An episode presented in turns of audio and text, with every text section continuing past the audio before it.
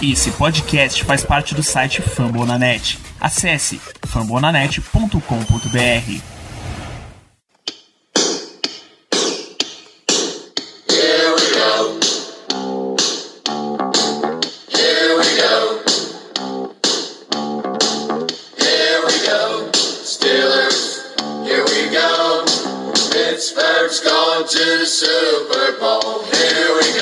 Beleza, muito, muito boa noite todos vocês espectadores, vocês estão ao vivo com a gente em twitch.tv blackyellowbr, você que está ouvindo em podcast, na sua plataforma preferida, estamos começando aqui mais uma transmissão para Black Yellow Brasil, este programa aqui falando de Pittsburgh Steelers para todo o Brasil, independentemente de qual empresa seja a sua patrocinadora, e hoje a gente tem mais um apanhado de notícias, a gente deixou acumular umas, uns acontecimentos, eu pensei que a notícia principal desse programa seria uma, acabou que fomos, tomamos uma rasteira do capitalismo e outra é a grande manchete da semana, começar apresentando a minha mesa este homem patrocinado e patrocinador, grande agenciador, Caio Melo, powered by Equishare. Boa noite, Caio. Boa noite, gostaria aqui de anunciar meu novo patrocinador, a Equishare. Vamos falar muito sobre essa empresa hoje, sobre a importância é, de todo torcedor do Pittsburgh Steelers que essa empresa vai ter pelos próximos 15 anos, né? É, meus amigos, 15 anos. Sempre bom estar de volta com a, com a presença do, dos ilustres aí, Danilo e Melina. Vamos embora. É isso, ela que, apesar desse nome alimentício presente nessa live, continua com o patrocínio antigo. Melina, seja bem-vinda a mais uma transmissão. Boa noite, bom dia, boa tarde, boa noite para quem não está vendo na live. Fiquei um tempinho fora, mas estamos de volta. Vamos falar das últimas notícias aí dos Steelers. Tem fofocas e tem indignações com o novo naming rights. É isso. Hoje a gente tem programado aqui de tudo, tem esporte, tem negócios, tem a coluna social para entrar também, então tem muita coisa para a gente começar. Vamos, pelo que eu achava que seria a notícia principal desse episódio, já aconteceu há algumas semanas, inclusive. Minka Fitzpatrick, Caio, acertou a sua renovação, acertou uma extensão de contrato, quatro anos, quase 74 milhões de dólares, com 36 disso garantido. Era o cara que estava mais forte na fila para essa renovação, né? É, era o próximo da fila, né? Todo mundo já sabia, não era segredo para ninguém que o Steelers tinha interesse em renovar o contrato do Minka. É, veio mais cedo do que muita gente esperava, né? É, o Steelers tem a, a, a política de não negociar com nenhum jogador quando a temporada começa. Então, quando acaba ali o período de training camp, já não existe mais nenhuma possibilidade de negociar. É, training camp pré-temporada, né? Já não existe mais nenhuma possibilidade de negociação.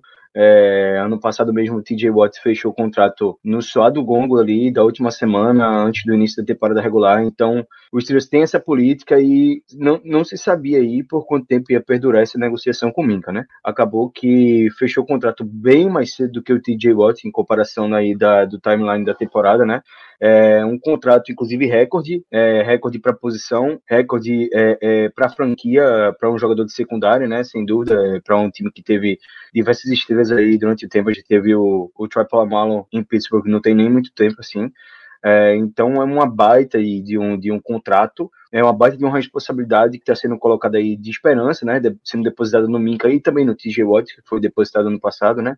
E também no Minca para o futuro. E assim, é, não, não vi ninguém reclamando de preço, de que foi overpay. Pelo contrário, todo mundo elogiando a, a, o, a diligência dos Steelers de negociar rápido, fechar logo o contrato, porque todo mundo sabe do grau de importância que o Minca tem nos Steelers, não hoje, mas para o futuro, né? Então foi muito bom. Foi muito bom ver a, a agilidade do negócio. E foi o primeiro contrato do, do Marcão, né? É, é, do novo GM. Foi o primeiro, acho que o primeiro move dele como é, é GM aí, é, envolvendo jogadores, né? Se envolver staff, foi essa renovação, né? Foi até bem rápido mesmo. Acho que tem muito a ver com isso também, tá, Danilo? Com o fato de que ele, que ele já querer chegar e dar uma cartada e dizer, ó, eu tô, meu, minha forma de negociar é, é se eu não abro mão de jogadores importantes para a franquia. Ponto. Já bota aí o que possivelmente é uma filosofia, uma política aí do do mandato dele aí como GM do Steelers. É isso, Melina. Realmente a primeira movimentação de Omar Khan, a gente teve, ele até meio que assinou, acertou a aposentadoria de Stephen Tuitt, né,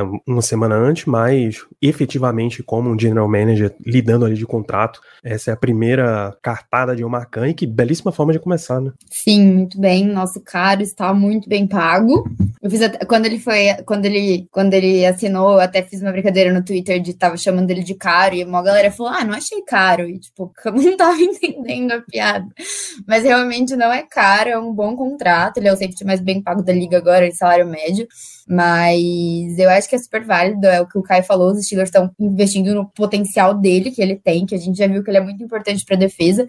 Ele é novo, ele tem 25 anos só. Ele é super versátil, a gente já viu nessa temporada que ele teve que jogar um pouco mais acima, porque a nossa defesa terrestre era um lixo, então ele foi até líder de sec, que ele teve que ajudar bastante nesse, nesse quesito. Então, mas a gente já viu também em 2019 que ele conseguia jogar na cobertura, mais atrás. Então ele é super versátil, ele é confiável. Eu acho que ele só perdeu um jogo na carreira inteira dele com os Steelers. Então eu acho que foi um ótimo contrato, belo jeito de começar o nosso novo GM. E ah, eu até vi que essa semana ele foi eleito pelos executivos da NFL o safety top 2 da liga, então tamo bem. Também trazer aqui para o nosso papo glorioso Léo Lima. Boa noite, Léo. Já, já entra nessa história aí, Minka Fitzpatrick, seu novo contrato.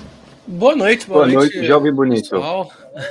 Boa noite. É, é, cara, bom contrato, bom contrato. É caro, caro, né? Não tem jeito. É, a gente conseguiu se antecipar bastante ao mercado. É, vão ter pelo menos mais dois jogadores ainda para assinar. E assinar o Minca tão cedo foi o que o Caio falou. Baita cartão de visitas. É, não, começamos bem, começamos bem. Nosso GM tá trabalhando bem. É, aí foi um contrato muito, muito honesto para um jogador do tamanho do Minca que todo mundo já elogiou bastante ainda. E aí, já venho contigo, Léo, para a pergunta seguinte, ainda nesse top tópico. Só lembrar que o contrato de Minca são quatro anos, 73,6 milhões aproximadamente.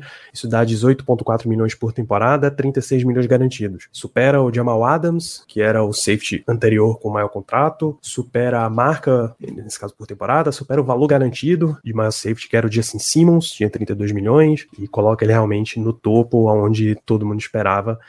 Isso deixa a Minka por mais cinco anos, né? Tem mais um, tem mais um contrato, um ano ainda do contrato anterior e mais quatro desse. E aí a pergunta que fica, Léo, é quem mais está na fila de renovação? Dos Chiles. Sim, perfeitamente. Uh, dos Chiles, cara, a gente tem o nosso o, o, a maior paixão de, de Caio Melo, o Deontay Johnson. É, querendo ou não, ele tá na para, fila. Para, para, para, para, para. Vai com calma aí, vai com calma. É um dos próximos. É, e, e, eu vejo também muito. A gente, a gente conseguiu reestruturar todo mundo de muito importante é, agora. É, a gente tem muitos jogadores que tão, vão entrar em contratos curtos, é, de dois anos, a gente já começar a pensar no futuro. Mas acho que para essa temporada agora, quem falta mesmo é o Deontay Johnson. Johnson. É, é, o cara que tá, tá faltando. E, cara, quanto antes a gente assinar um contrato com ele, mais barato vai sair. Ele, pra essa temporada, ele ainda tem contrato ou não? É o último ano dele. Ah, tá bom. Então, assinando nessa temporada, a gente consegue garantir que ele tenha um contrato mais baixo, talvez. É, se tiver que esperar ele jogar, vamos supor que ele jogue, cara, arrebenta. É, bota números melhores do que botou no ano passado já. Vai ser mais caro. E cada vez mais caro. E os contratos de, de wide receiver estão sendo assinados. É. Ah, mas Botar sei, por outro lado, luva, a gente né? investiu bastante, né, em, em receiver na, no Sim. draft, na off-season. Então, não sei, por outro lado, acho que eu esperaria para ver, pelo menos até o meio da temporada, como que ele vai jogar, como que os rookies vão entrar, para ver se vai precisar mesmo dele ou não. Eu acho que o Steelers vai acabar renovando perto do início da temporada. Eu acho que a pressão tá crescendo, tá muito grande na mídia local, na torcida. É, Deontay Johnson parece ser um cara que adquiriu aí um, um carisma e um, um o torcedor gosta do Deontay Johnson é, por ter sido aquele cara que chegou para substituir o Antonio Brown, entre aspas, né? Porque ele foi o, o, fruto daquela troca do Antonio Brown, foi o Devin Bush a troca, o trade up pelo Devin Bush e o Deontay Johnson. Então, meio que o, o wide receiver que veio para substituir, até com os traits bem parecidos com o do Antonio Brown, né? Um cara muito ágil, route runner, é, que sabe se distanciar do defensor, justamente utilizando essa agilidade, que era o forte do Antonio Brown. Então, se via muito de potencial nele, ainda se vê muito de potencial nele aí, de, de que ele não atingiu o ápice dele é, como profissional. Eu, eu acredito nisso, apesar de criticar muito, eu acredito que é um cara que ainda tem a evoluir. Por isso que é, eu, eu até sou contra renovar é, por um valor muito alto, porque é um cara que eu não sei se vai atingir o potencial, porque eu nem coloco muito a culpa em cima dele. Eu falo também do fato de que a gente não sabe se o Steelers vai ser capaz de terminar de desenvolver ele. É um cara que vem em evolução, sim, isso é inegável. Inegável. Se eu pegar os números dele, a evolução dele nas últimas temporadas é incrível. É, mas, de toda forma, é, acaba tendo uma cautela, porque a gente sabe os motivos que essa cautela existe. Agora, eu sou a favor da renovação dele. É, eu sou a favor de que talvez venha um overpay. Eu já fui muito contra. Essa é a primeira vez que eu tô expondo até para o Léo, que eu sou muito crédito. Eu ferrei muito o Léo lá no QG. Mas é a primeira vez que eu digo com tranquilidade que eu sou a favor de que a gente pague o cara, porque eu acho que vai ser um overpay que num gap aí de dois, três anos vai inflacionar muito mais do que já está inflacionado no mercado de wide receiver. Tende a, tende a inflacionar muito mais, cara. Ou não, né? Ou pode rolar um pouquinho de, de running back, é, que a gente tá vendo hoje. Tá sobrando running back que esse ano começou, teve draft, tinha running back que poderia ser titular, é, ainda disponível para free agents. É verdade. É, eu, o que eu vejo de inflação do mercado é porque são muitos jogadores bons, é, talentos bons, que estão para ser pagos nos próximos anos. É, nesse ano a gente tem o Deontay Johnson, mas a gente tá esquecendo que o DK Metcalf tá na lista aí, tá uma maior briga contratual lá no, lá no em, em, é, em Seattle, com o Seahawks. Samuel ainda também não, não, não renovou. Divo Samuel não renovou e tá muito complicado a situação, ele não quer jogar em São Francisco, tá toda aquela confusão entre ele e o front office de São Francisco. É, tem também o caso de que daqui a, eu, eu acho que um ano o Justin Jefferson vai renovar, né? É, tem mais um ano aí para ele renovar um contrato, ele vai ter não, esse ano. Não, não, ter... ele tem mais ele tem mais três anos ainda. Dois anos de contrato. Isso, não, isso. Mas é, e aí mais o quinto ano. Ah, é verdade, ele tem. É verdade. Mas, cara, vai, vai começar a entrar. Mas um assim vai correr aquela vai pressão. Vai correr aquela pressão. Exatamente, exatamente. Três anos renova. Exatamente. Então, assim, é um mercado que, quando chegar desses caras, Justin Jefferson, e chegar mais perto também do é, de jogadores aí que estão estourando é, com o contrato de rookie, vai acabar inflacionando o mercado, porque a posição de wide receiver é uma posição que está tendo muito destaque no draft nos últimos anos. Tanto é que não é à toa que a gente está vendo quase tornando com seis wide receivers saindo na primeira rodada, né, nos dois, três anos. Então, é um mercado que tende a inflacionar, porque está dando resultado. Os times estão pagando para ver os wide receivers, eles estão rendendo e estão pagando para continuar vendo eles. Então, quanto mais cedo a gente pagar o Deontay Johnson, menor vai ser a inflação que a gente vai sofrer no mercado. É, eu sou totalmente a favor de pagar ele, de pagar ele mesmo com a pick do George Pickens e com o Calvin Austin. É, eu acho que todo, toda franquia, todo é, rookie quarterback vai precisar de um franchise wide receiver para ajudar ele no início. E eu não vejo outro cara não sendo Deontay Johnson hoje. Eu vi o Juju, eu vi isso no Juju, mas o Juju foi embora. Então o cara tem que ser o de ontem. É o veterano, é o cara com, com é, já teve altos e baixos, é o cara que pode ser um líder no, dentro do, do, do, do wide receiver room, né? Então eu acho que os Steelers têm que ir para frente e pagar ele mesmo. E outro cara que tá em final de contrato também é o Chris, é, o Minhocão, né? O Chris Omlin tá em final de contrato, é o último ano. É, cara, é um cara que eu, eu renovaria logo. É, é um cara que se mostrou muito útil ano passado. É um cara que é importante ter um cara desse no, na rotação. Não vai sair caro, né, velho? Não vai sair caro. É, não vai sair caro. Dá mais um ano para ele, não sofre. Pelo tem o Alualo é também que tá no último ano de contrato, mas eu acho que não vai ser um cara que a gente tem, vai ter tendência aí atrás, principalmente com algum job. É muito mais possível que a gente renove com algum job no final da temporada, caso ele performe bem, do que a gente continue com o Alualo. É um cara que muita diferença, gente... né? A Lualo tem 35, o Ogunjob tem 28, pô. É, completamente, com certeza. E o Ogunjob tende a performar. O Ogunjob até hoje sempre performou nos times que atuou. É, e vem de um ótimo ano em, em Cincinnati, então tende a performar.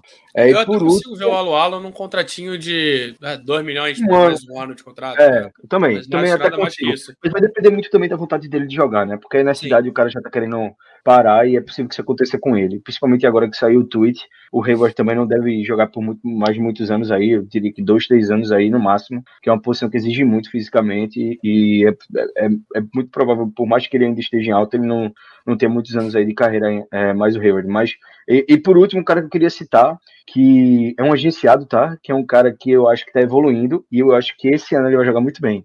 A menina já tá abrindo um sorriso aí. É o nosso Tyrant Macarrão, Macarrão, é o Zach Gentry.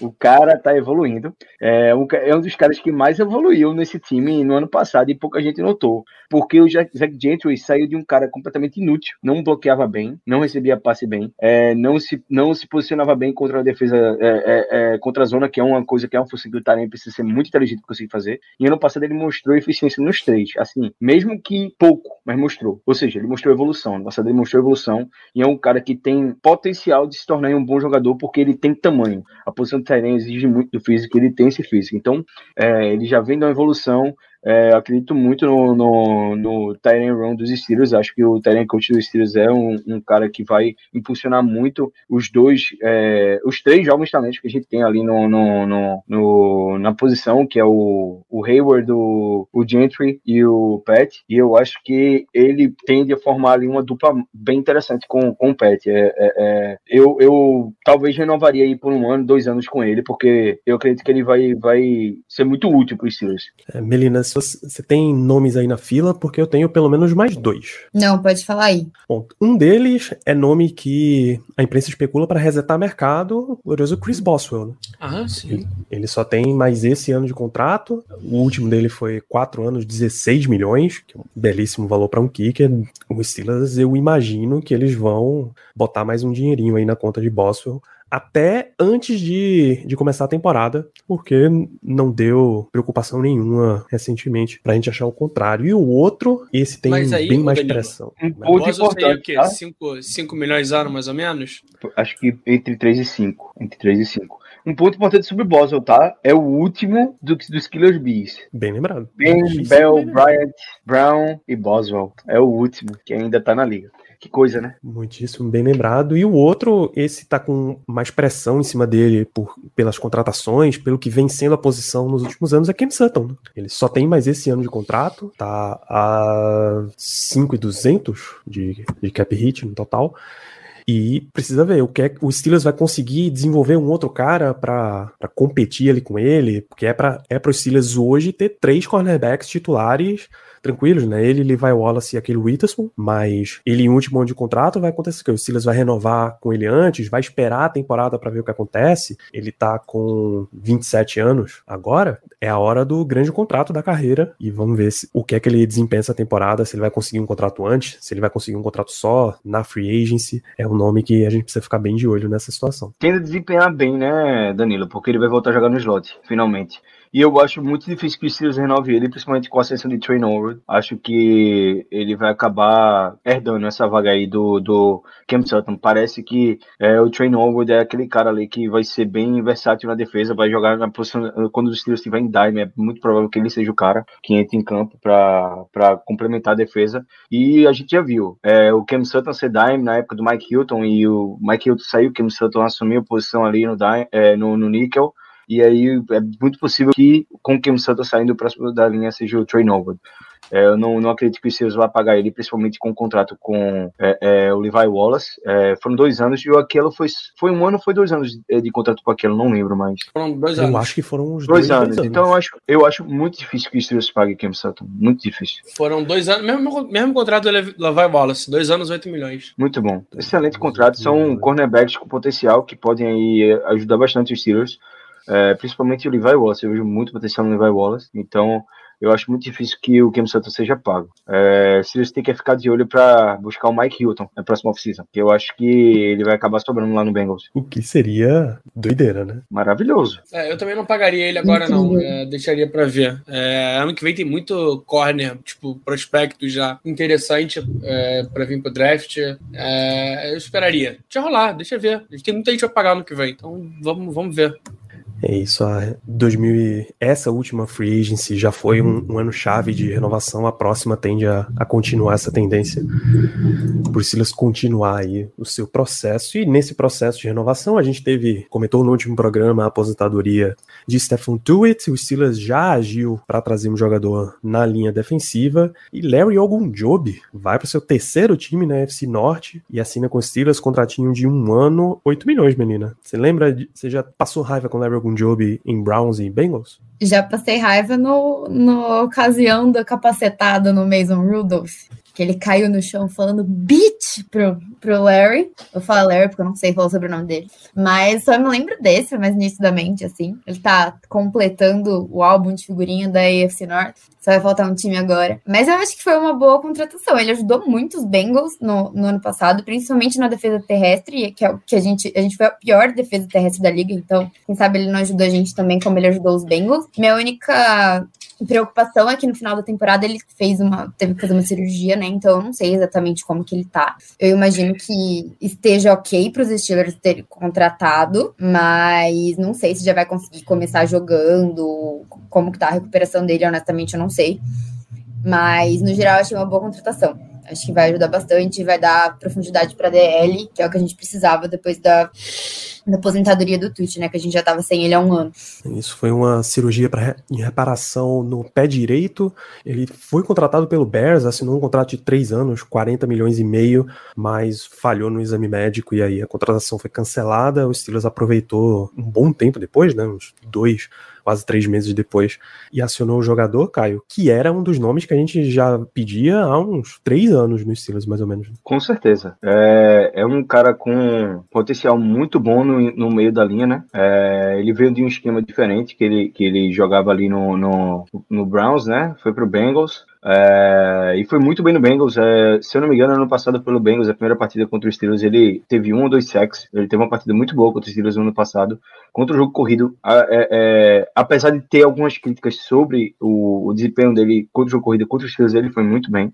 Então, é um cara que já tem familiaridade e um, uma coisa interessante, é torcedor dos Steelers, né? Cresceu torcedor dos Steelers. Ele até falou numa entrevista que cresceu torcedor dos Steelers, teve que jogar pro, teve que jogar no Browns, é, depois do Browns foi pro Bengals e quando teve a oportunidade de jogar em Pittsburgh, ele, ele viu, viu com bons olhos, né? É interessante demais esse, essa história que aí, entre aspas, o último time que ele foi acabar batendo foi justamente o que ele torcia. Ainda falta o Ravens, mas espero que ele fique em Pittsburgh, porque é um talento muito interessante, vai compor muito bem a linha defensiva ele substitui muito bem o Tweet, tá? É, a gente sabe que o Tweet era um baita de um jogador, não se compara, inclusive, em talento com o Gujob. O Tweet era um, era um cara aí que era nível Hayward. É, ele e Hayward a gente tinha dois pilares na defesa, não só na linha defensiva, na defesa em si.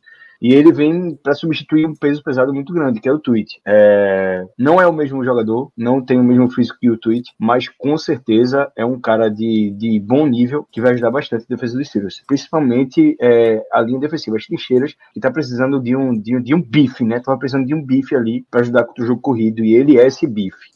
É, ele é listado como um defensive tackle, mas da mesma forma que Tuit tinha alguns momentos listado como defensive tackle, outros como defensive end, ele parece mais ser o famoso DE de 3-4, né? Não parece que é o cara que tem porte para ser um nose tackle para os Steelers, o que, é que você acha? É, não, não, vejo ele jogando de nose tackle. Acho que o ideal para ele é realmente jogar é, como, como joga o Hayward hoje, é, como um DE. É, é, engraçado que o Steelers usa, usa ainda DT, é, só pro Hayward que ele usa DE. É, não, não, não sei por que essa diferenciação deve ser para pagar. É, faz sentido, né? Não, não diria mais pro homem que o homem merece. Ele é, ele é capitão, ele escolhe qual é a designação que ele vai ter. Mas, cara, é, é um cara que é muito o que a Mel falou. É, é o Steelers se preocupando com o lado fraco da defesa ano passado, que foi o jogo terrestre. É, trouxe o Larry Goodjob, que é um cara que é muito forte no jogo terrestre. É, trouxe o cara que, para mim, é, é, era o que mais fez falta na defesa. Não foi nem Twitch, nem Alo Alo. É, foi o Vince Williams. E você trazer agora o, o Miles Jack para complementar também é uma baita diferença. É, é, é interessante ver que finalmente algumas necessidades estão gritantes estão sendo supridas com jogadores pontuais. a gente não está só contratando por contratar ou por nome. É, é, um cara que no mundo ideal seria um, um cara de rotação que estaria sempre em campo, é, descansando o Hayward, descansando o Twitch, mas sem eles também é um cara que pode ser titular e render. É, eu gostei muito, eu gostei muito mesmo da contratação. E uma coisa que eu acho que pode acabar sendo subvalorizada é a volta do Alualo, tá? Alualo é um excelente nose tackle. Se a gente colocar que ele é listado como nose tackle, ele é muito bom, muito bom mesmo, principalmente com o jogo corrido. É, fez muita falta no passado e ter ele com, com o Hayward e com o Ogunjobi é, criam-se boas esperanças de melhora contra o jogo terrestre. É, o Ogunjobi tem, ele teve sete sacks ano passado, cara, esse ano nessa OL tem tudo para estourar, para explodir, para vir para mais de 10 sacks e, e, vai ser cara essa renovação. Vai ser bem carinho. Com certeza, com certeza. O Ogun Job me lembra um pouquinho o, o é, Javon Hargrave, é, fisicamente ali no porte, né? É um cara, não é muito grande, é, mas tem, é, é, muito técnico. Ele é muito técnico, ele tem um, uma força boa nos braços. É um cara que é interessante. Ele me lembra muito o Hargrave. Inclusive, o Hargrave é um cara que veio para ser nose tackle, não tinha nenhum estilo de nose tackle, nenhum estilo de nose tackle. Ele não era aquele cara que preenchia gap, que fechava bem a corrida. Ele era, de fato, um ótimo pass rusher. E E parece que foi meio que aconteceu aí com o carreira do Ogunjobi, que era um cara aí visto mais como é, um, um, um defensive é, é, run player, mas ele é muito bom como pass rusher também. Ele se destaca aí mais, eu diria, como pass rusher mesmo. É um cara que tem um arsenal interessante aí de, de movimentações e vai ser uma edição muito interessante, velho. Concordo com, com o Léo quando ele fala aí de 10 sacks. Então a gente escuta isso nos dias de hoje, parece exagero, mas eu acho que é bem por aí o potencial dele mesmo. Muito bem, e nesse sentido de contratação, o que eu tenho certeza que tá passando na cabeça de quem tá ouvindo, de quem tá assistindo a gente é falta alguma posição, Léo? Cara, falta. Eu ainda sinto falta. É, é, volta aqui a, a bater na, nas três posições que eu, que eu, sinto realmente falta, que é o left tackle. É, eu acho que é muito importante a gente trazer um cara experiente. É o Eric Fischer tá até agora no mercado, até agora não decidiu se aposenta ou não. Pô, manda, manda um, manda um WhatsApp pra ele. Eric Fischer, vem jogar, completa aqui. Um aninho só. É, dá, dá um pouco de, de rodagem também pro, pro Demur, cara. Ele nunca teve esse cara é, experiente para ajudar ele a, a, a evoluir na posição. É importante ter um cara desse dentro, do, dentro do, da equipe. É, o running back reserva, que a gente ainda tá, tá, tá aguardando, é, mas eu acho que vem. E, cara, é, é aquele cornerback para fechar o último terço, fechar o, o a, a, red zone, é, o Joe Hayden de volta, ou qualquer um desses é, renomados que a gente sabe que não vão aguentar jogar o campo inteiro, mas, cara, ali na end zone vão, vão, vão fechar a casinha. É, são, são, são três posições que eu sinto falta. E repara que, em tese, três caras para rotação, né? Não precisam nem ser titulares. Então, o time tá bem redondinho. Isso aí, Melina. Você visualiza ainda um buraco nesse time que precise ser completado? É, eu acho que o maior agora a maior preocupação, acho que, na minha opinião, é a profundidade de running back, porque a gente só tem o Nadir e mais ninguém, né? Se ele precisar. Tudo bem que ele descansa, sei lá, uns três snaps por jogo, mas se acontecer alguma coisa, batendo na madeira para que não, não corri um mês, seis horas da manhã para isso acontecer, mas se, se acontecer alguma coisa, a gente não tem running back, né? A gente não tem uma pessoa que segura a bola e consegue ganhar uma jardinha aí, além do, do Nadir. Então, acho que é o mais, mais preocupante, assim. Cornerback, eu, eu concordo com o Léo, assim, que também falta left tackle e cornerback, mas cornerback eu já tô um pouco mais segura, assim, do que eu tava no, na off-season. Acho que eu já acostumei com os que estão disponíveis. E acho que é isso mesmo. Isso. Tem alguma diferença aí, Caio? Não, não, nenhuma. É, inclusive, concordo muito com a situação do, de um possível left tackle aí. O Eric Fischer seria um ótimo nome. E para mim, o mais urgente, na verdade, é, não seria nem esse left tackle, apesar de que esse left tackle ajudaria muito os Steelers, principalmente o Demore a evoluir, mas é o running back 2. O, os running backs que os Steelers têm no, no, no roster hoje, sinceramente, eu tô torcendo muito para um dos, um dos é, rookies não draftados é, é, emergirem como um bom potencial nessa é, nesse training camp pré-temporada, porque eu acho o Benizão péssimo, muito ruim. Ele tem valor como special teams, é, como special teamer, porque ele de fato é um bom special teamer, mas tirando isso, como running back, ele é muito fraco. E o Anthony McFarland simplesmente eu já desisti dele, porque ele não tem. Ele não, não faz. Ele não é bom em nada. Ele não é bom é, é, cortando, ele não é bom entre o gap, ele não é bom no outside run, ele não é bom em nada, ele não é power run, ele não é rápido, ele não é ágil. Eu não sei, eu não, não, não vejo, não via muito potencial nele quando o Steelers draftou, e agora menos ainda. Vendo ele jogar, vendo o que ele produziu nos últimos anos, menos ainda. É, e Danilo, mais uma posição que eu acho que não é que eu sinto necessidade, mas é, tem muita opção no mercado, então é capaz de acontecer alguma coisa é linebacker. Cara, linebacker tem muito jogador bom ainda no mercado, é jogador experiente, cara. Tem Anthony Barro, o próprio Joe Schubert que jogou ano passado aqui, é um cara muito muito útil para rotação, é Donta Hightower, tem, tem nomes interessantes que, cara, eu acharia, eu gostaria de ver um deles ali para rotação. É, ainda mais que, vamos supor que o Devin Bush realmente não retorne bem. A gente vai estar tá ainda com um linebacker a menos, né? É, então pode ser que seja uma posiçãozinha, até a volta do John Bosch que eu, eu acharia interessante, cara. É, tá, tá, nesse nível. A falta que faz um tamper, né? Aquela falta de um tamper, de o um cara no meio da defesa para dar porrada no running back adversário. Só isso, mais nada. Só isso. E o Vince Williams era perfeito nisso, velho. Perfeito. Era o Moscaio. Só ajuda nosso amigo ouvinte Alan Chagas. Mais um reserva para Alex Highsmith. Você acha que vale a pena? Pelo menos para brigar ou para rotação? Cara, é, eu, eu desmutei. Ou vocês estão me escutando? Estamos ouvindo. Estamos ouvindo. Ah, tá Vai bom. Lá. Eu fiquei na dúvida se tinha apertado certo aqui o botão. É, sendo muito sincero, eu sou a favor dos Steelers contratar alguém para ser titular da posição. Eu tô muito é, desacreditado no Highsmith. Eu já falei no grupo isso. Eu achei que ele ia ter uma baita temporada em 2021. Foi muito abaixo do que eu esperava. Ele teve até, é, acho que o melhor jogo dele foi quando o TJ Watt estava lesionado. É, ou foi quando o TJ Watt lesionou e saiu do jogo, não lembro mais. Mas ele teve um baita jogo, ele teve dois sacks importantíssimos naquele jogo. Não lembro, se eu não me engano, foi contra o Bears. Posso estar lembrando errado. Mas ele foi muito. Ou foi contra o Packers. Não lembro, não, não tô lembrando. Eu tô achando que foi contra o Bears mesmo.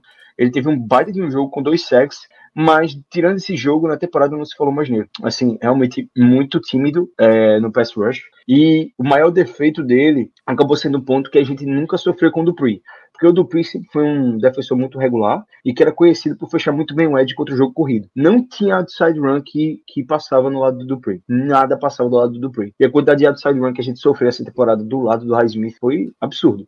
Tudo bem que estávamos mal de linebacker, estávamos mal de linha defensiva é, para entrar ali, para infiltrar na linha ofensiva adversária mas ainda assim não justifica a baixa performance dele contra o jogo corrido. Ele foi muito, muito mal. Então, só o fato dele não conseguir fazer o básico ali para o edge rusher, é, principalmente o esquema 3-4 dos Steelers, que é fechar o outside run, já me deixa muito desacreditado nele. É, eu era a favor dos Steelers ter contratado alguém um pouco mais parrudo na off-season, para poder, se não fosse titular, ser aquele cara que na rotação a gente sabe que é esse cara aqui. Se o Highsmith tiver mal, a gente sabe que esse cara aqui pode jogar esse titular e vai ser tranquilo. Um, eu até pensei essa semana que o cara perfeito para essa rotação aí, para estar no Steelers, seria o Jason Worlds. Quem não lembra dele? O, o finado. O camisa 93, que jogou no Steelers até 2014, se eu não me engano. Se aposentou, não acho que foi Jason Worlds que se aposentou para virar testemunho de Jeová? Eu acho que foi ele. Acho que sim. Acho que sim. Foi, não, foi. não foi ele. Foi. É, e, e, assim, era um, era um, era um, um, não era um excelente jogador, não era um baita de outside linebacker, mas fazia o trabalho bem, fazia bem feito. Ele era, um, ele era aquele famoso nota 6,5. Ele não era excelente, mas ele não fazia o trabalho mal feito. Ele, fazia feijão com arroz. O Alex Heisman teve abaixo disso na temporada passada, por isso que eu é, acredito que é, seria um cara para brigar, para ele na posição, a ponto de tirar, desbancar ele. Eu queria que alguém desbancasse ele porque eu não vejo nele esse potencial que muita gente vê. Eu acredito que é uma pessoa que concorda muito comigo também, que não está aqui, é o Ricardo. O Ricardo já citou diversas vezes para mim e, e, também no grupo de que não tem tanta fé assim no Highsmith quanto se coloca aí é, é, pro futuro do Steelers. Cara, tem um cara assim no mercado que é o Cal Nassib, que é do, era do, do Raiders. É um cara que nota 6,5. Seria perfeito, seria perfeito. Cara, é, tu e bota que vem ali, da melhor pronto. temporada da carreira dele. Vem da melhor temporada da E- carreira dele. e 2021 jogando dele foi pouco. excelente. E Foi pouco. excelente em 2021. Jogando pouco, fazer a rotação, a rotação. Sim, sim. É, excelente, o cara que seria um nome excelente. Ele É. fazia rotação com o Ngaku e com o Max, o, o, é, Max Crosby lá Max o- Crosby, no, no, no Raiders. E Muito. tinha é, mais um ainda, e tinha mais um ainda que também tava na rotação. é, não lembro, talvez Solomon Thomas, não lembro. O Yannick Mas, cara, tu acha que. Não, o Ngaku era titular junto com o É, Crosby. era ele fazia o e rotação. Crosby. E- Ele era, o- ele era o segundo reserva, mas ele, cara, entrou, Uhum. entrou em, sei lá, é, um terço dos snaps, entrou bastante até. Mas tu acha que pode rolar um pouquinho do, do que rolou com o Dupri, com o Highsmith esse ano? Que a OL melhorou. É uma OL mais Cara, potente. Uma OL mais potente. É, É o é ano justo, dele. É vai justo, é justo falar isso. Mas ao mesmo tempo, é como eu disse, o Dupree, é, quando a gente falar, o Dupree teve um baita salto do, no, ano 4, no ano 4 e 5 dele, né? No ano 4 foi bem, no ano 5 foi muito bem, no ano 6 foi excelente até ele lesionar. Então, é, para mim, eu tenho que. Eu vejo, eu vejo antes do Dupree. O Dupree mostrou muito potencial. O Dupree foi o pick de, de primeira rodada, não foi à toa. Ele mostrou um, um ótimo potencial. Até o ano que ele estourou, ele vinha mostrando potencial. Tanto é que a gente ficava no. Pô, será que o Dupree vai? Pô, pode ser que seja hora de se livrar do Dupree, porque ele não consegue estourar de jeito nenhum.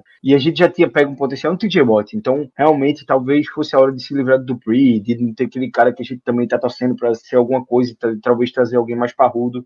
E o Dupree, ele tinha um fator de que ele era muito bom contra o jogo corrido. Sempre se reconheceu isso. O Dupree era um cara que a gente sabia que a gente podia depender dele no jogo corrido. O problema do Dupree era todo no pass rush. Ele era um cara que não conseguia finalizar a jogada. Ele tinha um arsenal bom, ele tinha até. Tinha ano, teve, teve jogo, a estreia dele, ele estreou com dois sacks no Brady, pô. Então, assim, ele era um cara que não conseguia finalizar a jogada. A gente via isso nele. Mas ao mesmo tempo era frustrante, porque ele se lesionava bastante. Ele se lesionava com frequência. Ele não tinha consistência no pass rush. A gente, é uma- a gente precisava.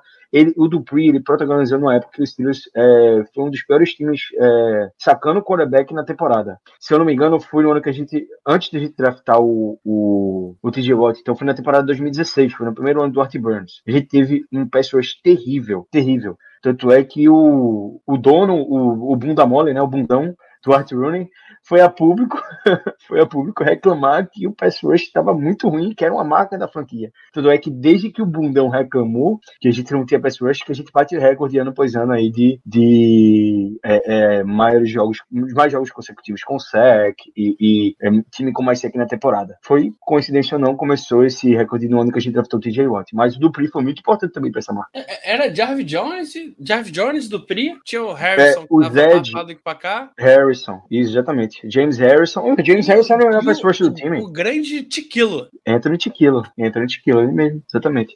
Foram anos perversos aí. Foram anos bem sinistros com, com um pass rush bem abaixo da média. Tanto é que o James Harrison era o cara no pass rush de Steelers. Era, ele era o melhor pass rusher. É, no, no, ano 2006, a gente foi para os playoffs, a gente jogou o, o, a final da NFC no ano 2006, na temporada 2016. Daí a gente jogou a final da NFC e o nosso melhor pass rusher era o James Harrison. Inclusive, ele, ele fechou o jogo contra o Chiefs, fora de casa. Ele que conseguiu o sec em cima do Alex Smith. Uma jogadaça dele. A gente, porra, graças a Deus que a gente tem James Harrison. James Harrison, quase 40 anos de idade. Ainda, ainda tinha Jarvis Jones? Tinha Jarvis tinha, Jones. Tinha Jarvis Jones. Tinha sim. Jarvis Jones, o último ano dele no Steelers foi 2016, justamente esse ano. No outro ano, ele foi pro Steelers West fazer a grande marca dele, que foi ficar um off-season lá e se aposentar da NFL. E esse, esse ano é o famoso ano do, do Harrison fazendo aquele, aquele treino, treino puxando no, na, na, barra uns pesos de 90 quilos amarrado no corpo. Exatamente. Ele viralizou pra caramba Exatamente. nesse ano. viralizou demais. Aquele, é, o, o James Harrison até hoje é um ícone, né? Como é, é, maromba, né? Maromba é um ícone. Mas realmente foram anos bem complicados de Steelers do, é, no, no pass rush. Eu não, não, consigo mais lembrar um nome que teve impacto na época, mas eram nomes assim, muito abaixo do crítico. Muito abaixo do crítico. Apesar da gente ter o Tweet e o Hayward, né? A gente tinha o Tweet e o Hayward. E se muita gente não lembra, a gente teve ali o Steve McClendon ainda também, que era um cara mais pro jogo corrido, mas ainda assim era, era um interior de linha defensiva interessante. Isso, o Steelers sempre tentava montar o time a partir de DL e pass rush, obviamente nem sempre estava conseguindo. É, ainda nesse sentido de contratação, nosso amigo Dantas pergunta sobre chances de Joe Hayden voltar, e nesse sentido tem um tweet do próprio Hayward que começa a dar uma dica de que não é bem o que vai acontecer, Dantas. Deixa eu ver se rola na tela. Ele já estava pedindo para alguém fazer uma montagem dele assim, metade Steelers, metade Browns e montar com isso daqui. Tá com aquela carinha de que ele tá preparando o post de aposentadoria, tá? Oh, mas isso aí devia ser um crime em mais de 200 países, né? Essa imagem aí. Eu vou ser sincero, se tem um cara que pode fazer isso, que eu não me importaria, é o Joe Hayden. Eu sou muito fã dele. Eu sou muito fã da maneira com que ele lidou a transição dele de, do Browns pro Steelers. Ele foi muito bacana, assim. Ele saiu de uma situação muito ruim, que era o Browns, antes do Browns até ter um, um time interessante. Ele saiu de uma situação muito ruim para vir pro maior rival do time dele, né? É, do time anterior. E ele lidou muito bem com isso. Tanto é que a torcida do Browns é, não culpa ele pela saída dele, pelo contrário, muitos sentiram falta, né? Porque ele performou muito bem em Pittsburgh. E é um cara que merecia todo o sucesso do mundo, porque a gente sabia que ele era um baita corner, ele foi bem no estilo, chegou a jogar playoff, mas infelizmente não foi muito para frente, né? A melhor chance que ele teve foi naquele ano do, do desastre contra o Jaguars, que a gente acabou perdendo é, é, no Heinz Field. Era um, uma oportunidade muito boa de ter chegado ao Super Bowl, mas realmente não deu. É um dos grandes corners aí do, dos últimos anos na liga, sem dúvida, o Joe Hayden. Se não me engano, é o cornerback mais bem pago em contratos acumulados na história da liga. É, nos últimos 10 anos, se não me engano, ele recebeu. Assim, da história, é pau a pau com o Darrell Reeves. Darrell Reeves. É, eu, acho, eu acho interessante checar. Eu tenho quase certeza que ele é o mais bem pago, assim, contrato acumulado, que ele recebeu muita grana. Até o último contrato dele com os Steelers, ele recebeu muito bem. É, ele pegou a época aí de um pouquinho de inflação para a posição dele, então. E era, é um, e era um jogador excepcional, foi, né? Foi, foi um jogador excepcional. Segundo. Foi o segundo, ele perdeu pro Rivers, então. Só pode ter é, sido A diferença é de um milhão e meio. É um contratinho ah, que ele assina agora com a gente e resolve. É. Tá falando, de volta super feliz. É. Cara, é um, é um, é um cara que é um cara que ele soube lidar muito bem com a transição para um.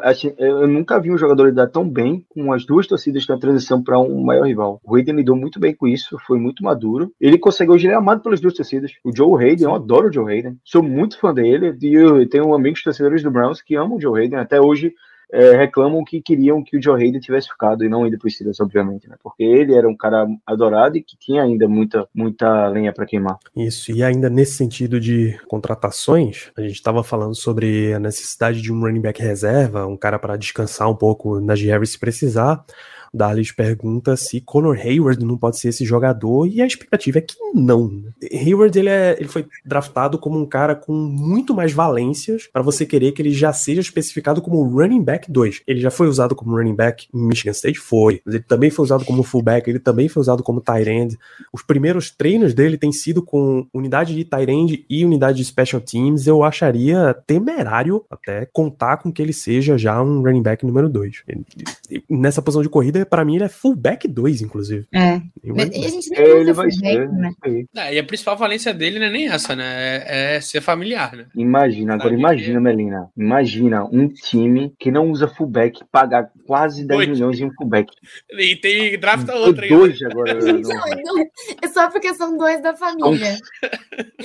um é Watt e o outro é Hayward. É, é o Family Back. É o, eterno o importante é o churrasco, velho. O churrasco ali, todo mundo, a família no churrasco. O é na concentração, é. porra. Isso aí. É o Family Back. Você não consegue visualizar é, Derek Watt tocando um reco-reco no ônibus rumo ao estádio, porra. Pelo. É bem por aí. Conor Hayward arrebentando na cuíca, pelo amor de Deus. bom tantão, então, bom tantão. É, o Tantan. Ah, muito bom. Então, não, e tem, tem quem toca o Tantan, quem toca o Tantan é o é o irmão do, do safety, do, é o Edmonds. é o irmão do Terrell Edmonds. Tá, tá mais pra triângulo, e que é mais um cara que pode ser contado como fullback, né? É, não, Deus do céu. O, o, o Trey Edmonds, ele me faz sentir saudade do, do Fitzgerald Toussaint. Ah, mas aí eu sinto saudade do Fitzgerald Toussaint com o Benny também, pô. Precisa muito longe. Pô, o Fitzgerald Toussaint era muito melhor do que esses caras que estão hoje aí, velho. Muito melhor. A gente jogou um jogo de playoff. Quase garantiu um jogo de playoff. Bem, pô. É, ele jogando bem, jogando bola. Jogando bola. Ah, se não fosse ele naquele ano que o Steelers perdeu pro Ravens, que a gente perdeu o Bell no último jogo da temporada por uma lesão no joelho, um hit do Pac-Man Jones no joelho dele. Foi a maior confusão. Pac-Man Jones não, foi o safety. Red, Red, é, Red Wayne. Red. Não, Red Nelson. Red, Wayne Red é Nelson. Red Nelson. Isso, Red Wayne. Red, Red Nelson. Ele levou um hit no joelho do Red Nelson. O Mike Tomlin, inclusive, até citou de que podia ter sido um hit sujo. É, o Bell perdeu, foi o último jogo da temporada, o Bell perdeu os playoffs por causa daquela lesão. E aí a gente jogou com, é, é, com o tal de Josh Harris, Deus patifaria, velho.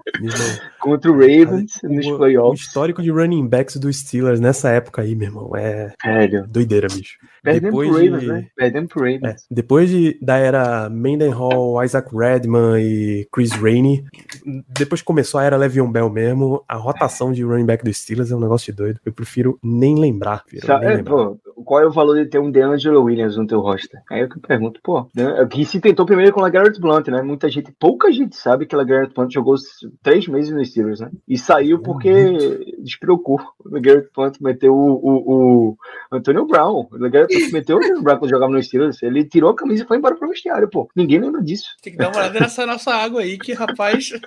é. É, ele era uma influência também pro, pro Bell, né? O Bell era muito novo, tava no segundo ano dele na liga. Eles foram pegos é, com posse legal de, de maconha e os dois sofreram suspensão. Foi a maior confusão na época. É, ele foi dispensado depois de ter despirocado. E é engraçado, um jogo antes desse, ele teve o recorde dos Steelers que foram dois running backs com mais de 100 jardas no jogo. O Bell foi, teve tipo 120, ele teve 110 no jogo. Foi 130 pro Bell. Foi um jogo incrível, assim. O Steelers teve quase 300 jardas terrestres, jogando os dois running backs. Foi incrível. E aí, no outro jogo, ele despirocou e foi embora. Tirou a camisa e foi embora pro vestiário e disse que não queria mais jogar, não, aqui não. E foi ganhar o Super Bowl no Patriots naquele mesmo ano, tá? Voltou pro Patriots. É. Fazer o quê, né?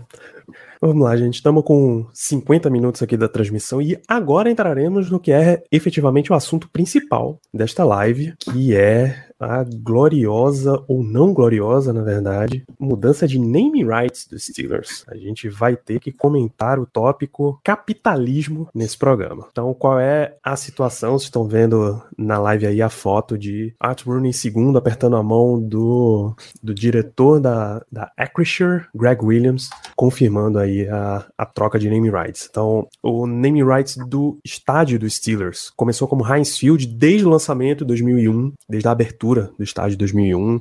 Era um contrato de 20 anos, ele vencia após a temporada 2021. O Steelers conseguiu a renovação para mais um ano, né? Aliás, ele vencia antes da temporada 2021, mais um ano aí de renovação. Jogamos em 2021 sob o nome Heinz Field o contrato estava novamente expirando, existia vim, informações vindo até do próprio Art Rooney, um otimismo de que a renovação iria acontecer, mas ela não aconteceu, veio uma mudança e foi um negócio muito rápido, assim. A gente passou toda a off-season lá no QG, principalmente Ricardo e eu especulando, pô, não tá se falando do name rights, não tá se falando do name rights, que está acontecendo, qual é a situação, até que é, Andrew Filipponi, que ele hoje é radialista, 93.7 FM de The Fan, em Pittsburgh, ele afirmou num dia, o Steelers tem um novo contrato, acabou, encerrou o contrato da Heinz, e no dia seguinte já anunciou qual era o nome, Acrisure Stadium, Melina. Que coisa horrível. Cara, é muito ruim, é difícil de falar. Eu fiquei treinando antes de entrar na live. É Christian, é Christian. Mas é difícil de falar. A gente já tá acostumado com Field, agora é Stadium, apesar que é Christian Field, acho que ia ser zoado, mais zoado do que Stadium. Não sei, mas sei lá, é que a gente tá acostumado com Heinz Field, tem todo o simbolismo, tem toda uma história. É, eu não sei se antes de Heinz Field teve outro nome, sinceramente não sei, não me lembro, mas tem toda a história.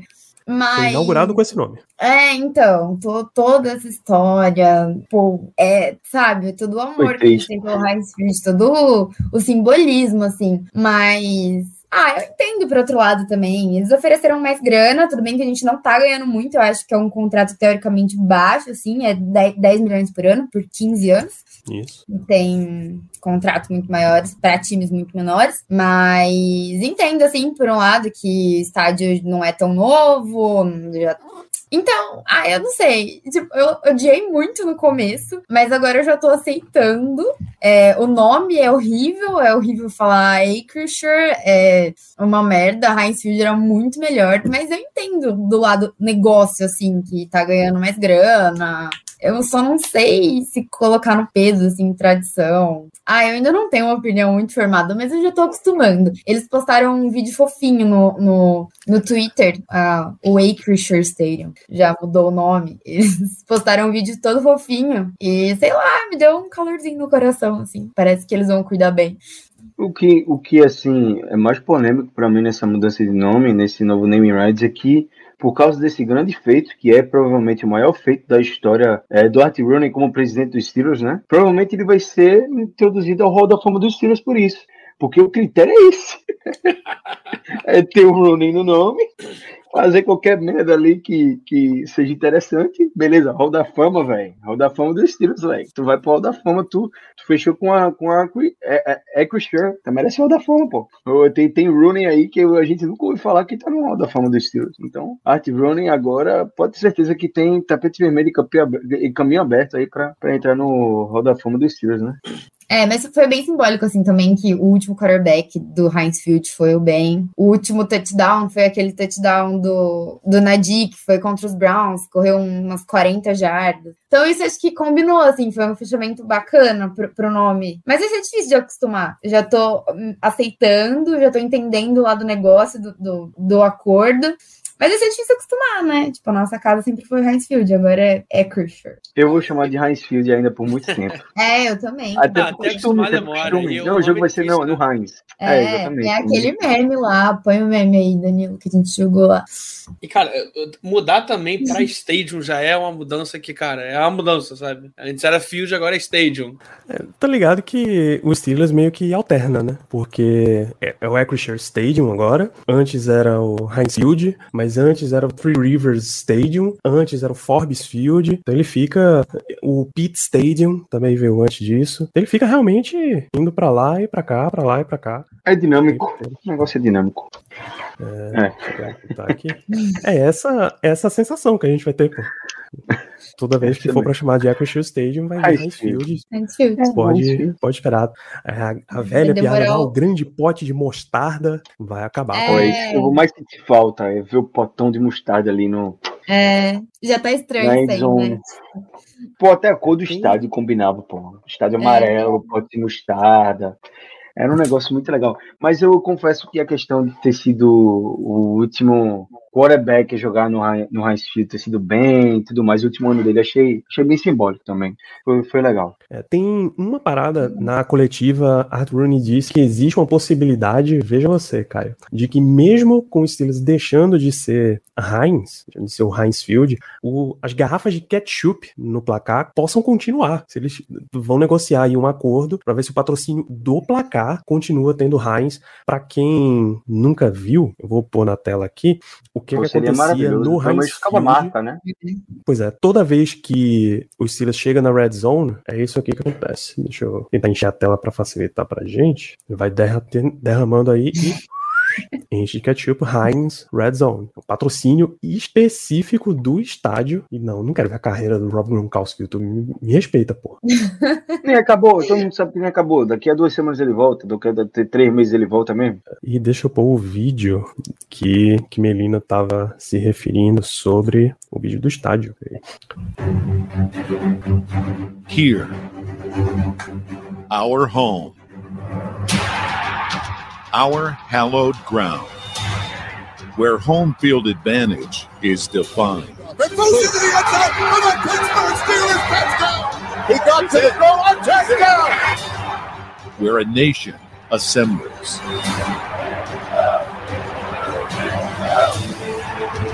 Here, legends are born. And it's intercepted. Touchdown. History is made Pittsburgh Steelers are the AFC champions again.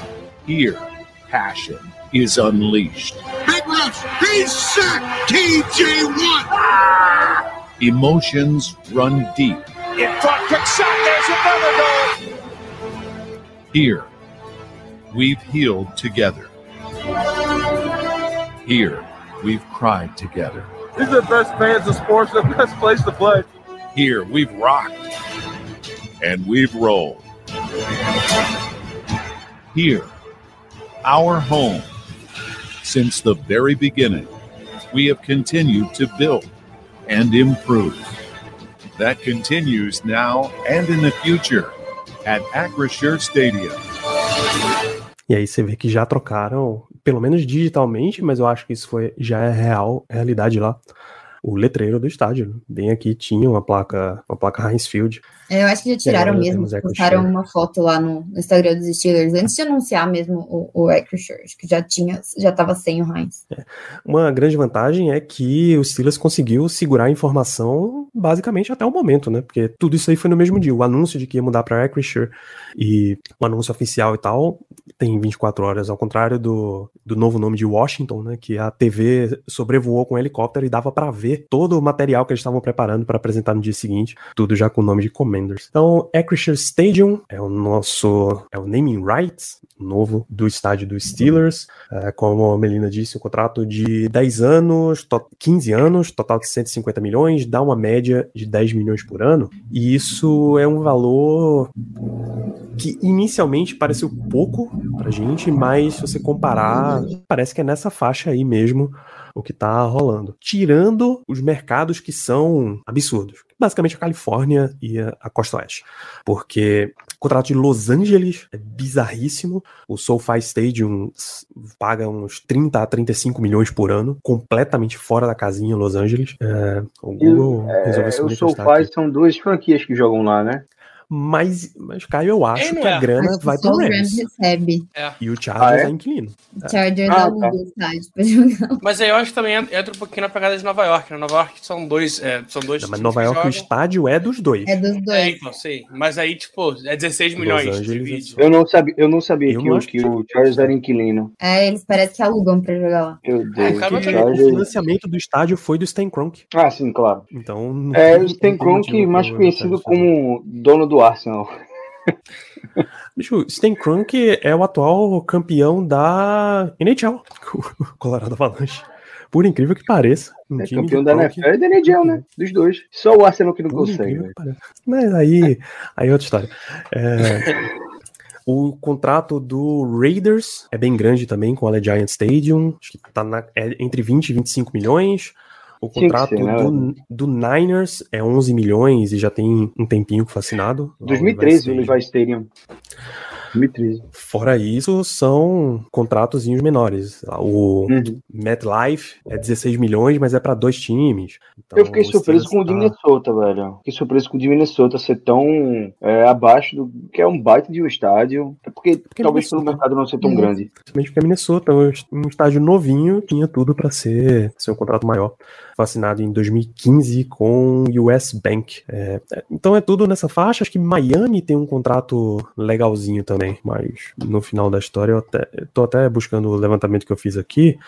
É, Miami é a 13,8 milhões, Seattle é 11,6, e é basicamente isso daí. O resto dos contratos você começa a ver, contrato do ano passado, da- do Saints, por exemplo, é 6,9 milhões. Claro que o Superdome é um estádio bem antigo, mas significa muito. O estádio do Broncos tem um contrato recente, Mas agora é em Power Saints Field. tá em Miami. não, hein?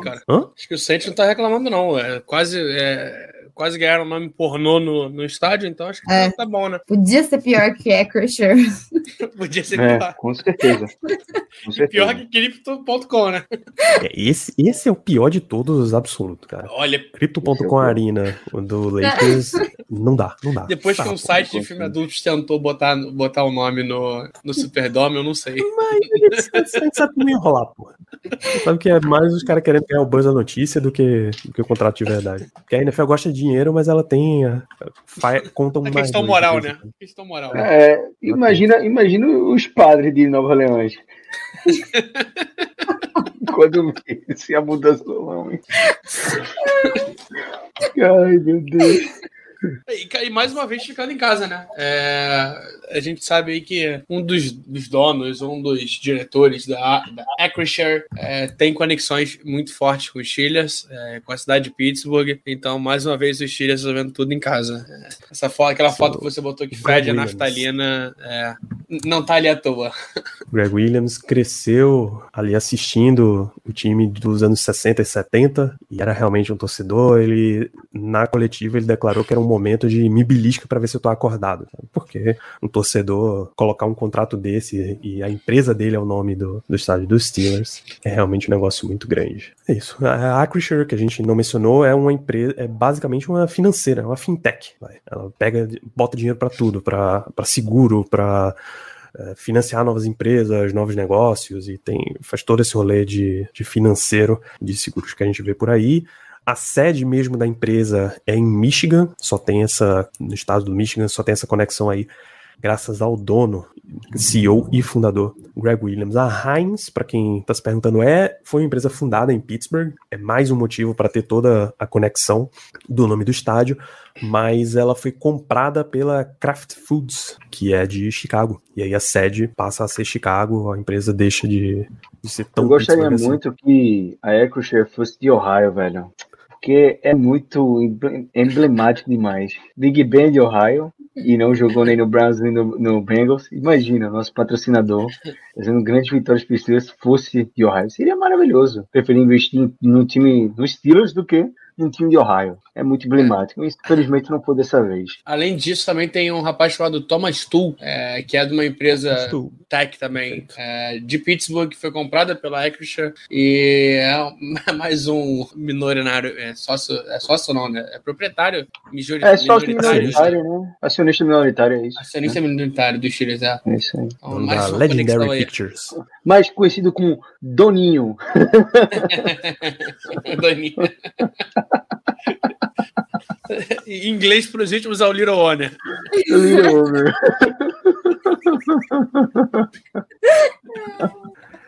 Exatamente. É, inclusive, um dos, um dos estádios de time de Ohio não tem name rights, né? O Paul Brown Stadium é Paul Brown Stadium desde a fundação. A casa do Cincinnati Bengals não tem nenhuma empresa pagando. Quem é Se fosse uma que quer empresa de patrocinar Ohio aquilo, vir Danilo? pagar o de Pittsburgh. Quem é que quer patrocinar aquilo, Danilo? Só tem gente Agora, chorando naquele estádio. Agora Agora, é, E se a fábrica de tristeza conseguiu name rights, Caio, quem dirá o, o simpático Paul Brown Stadium? simpático pra quem? Nem quem. Nem o dono do, Eu- eu dono tentando é ofensivo, né? simpático. Tentando manter, Ai, manter uma boa imagem nessa, nessa off-season. E o próprio Ben Roethlisberger ó, voltou do último passe para touchdown no, no então Heinz Field. Ele disse que ia ser estranho, não parece ser realidade, que para ele também vai ser sempre Heinz Field. Tanto faz também, né? Tanto faz, é isso. Entrando 10 milhões na conta todo ano. Se entrar na Pagou minha, eu, eu, jogo, eu, eu chamo de qualquer nome. Pagou algum job, velho. Pagou algum job. Tá pago algum job aí. Trivia. Já paga, cara. Quem completou o primeiro passe da história do Heinz Field, Caio? Pra qualquer um de vocês, na verdade. Cara, 2002. Eu quero Ah, muito dizer de Tommy 2001 Maddox. Quero muito dizer de Tommy Maddox, mas eu acho que eu tô errado. Acho que não é ele, não. É, o primeiro passe O- foi de um jogador que está nos nossos corações, mas não era jogador dos Steelers. Charlie Ah, tá. Ah, tá. Eu pensei, eu pensei que a pergunta era se era o, do, o jogador dos Steelers. Não, desculpa, aí eu realmente não ia fazer ideia. Charlie Batch. Charlie Batch. Ele pediu pra galera investigar e ele foi o primeiro passe da Legal, né? história. Que bom, simbólico. É um cara com uma história legal no Steelers. O Steelers Depot fez o, fez o levantamento e tava publicando. E aí Charlie Batch veio, compartilhou lá no Twitter. disse, Quero não, quero que você pegue o primeiro passe de verdade no Heinz Field. Vá lá. Eu conheço o cara, eu sei quem foi. Quem era. E quem Charlie foi o primeiro quarterback eh, do Steelers a lançar esse touchdown? Foi o Tommy Maddox?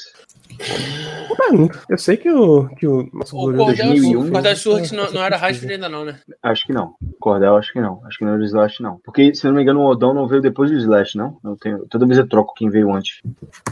É uma ótima pergunta. Estamos. Aqui, Rocha na 2001. investigação. Cordell, Cordell Stewart. Cordel, foi 2001. Cordel. Cordell. 2001 mesmo. Quer dizer, em, em jogo, jogo, em jogo pra valer, né? Temporada regular. Aham, sei. Se contar training camp, Cordell não sei se tem Stewart. algum outro aí. É, Cordell. Ele Primeiro mesmo. quarterback O titular né, Slash. da história. O Slash. Muito legal, né, cara? Eu sou, eu sou muito fã do Slash. Isso é uma, uma fase da história de quarterbacks dos Steelers que pouco se fala. Essa entre Terry Bradshaw e, e Ben Roethlisberger teve, tem umas coisas maneiras acontecendo, cara. Um dia Primeiro gente pra né? você.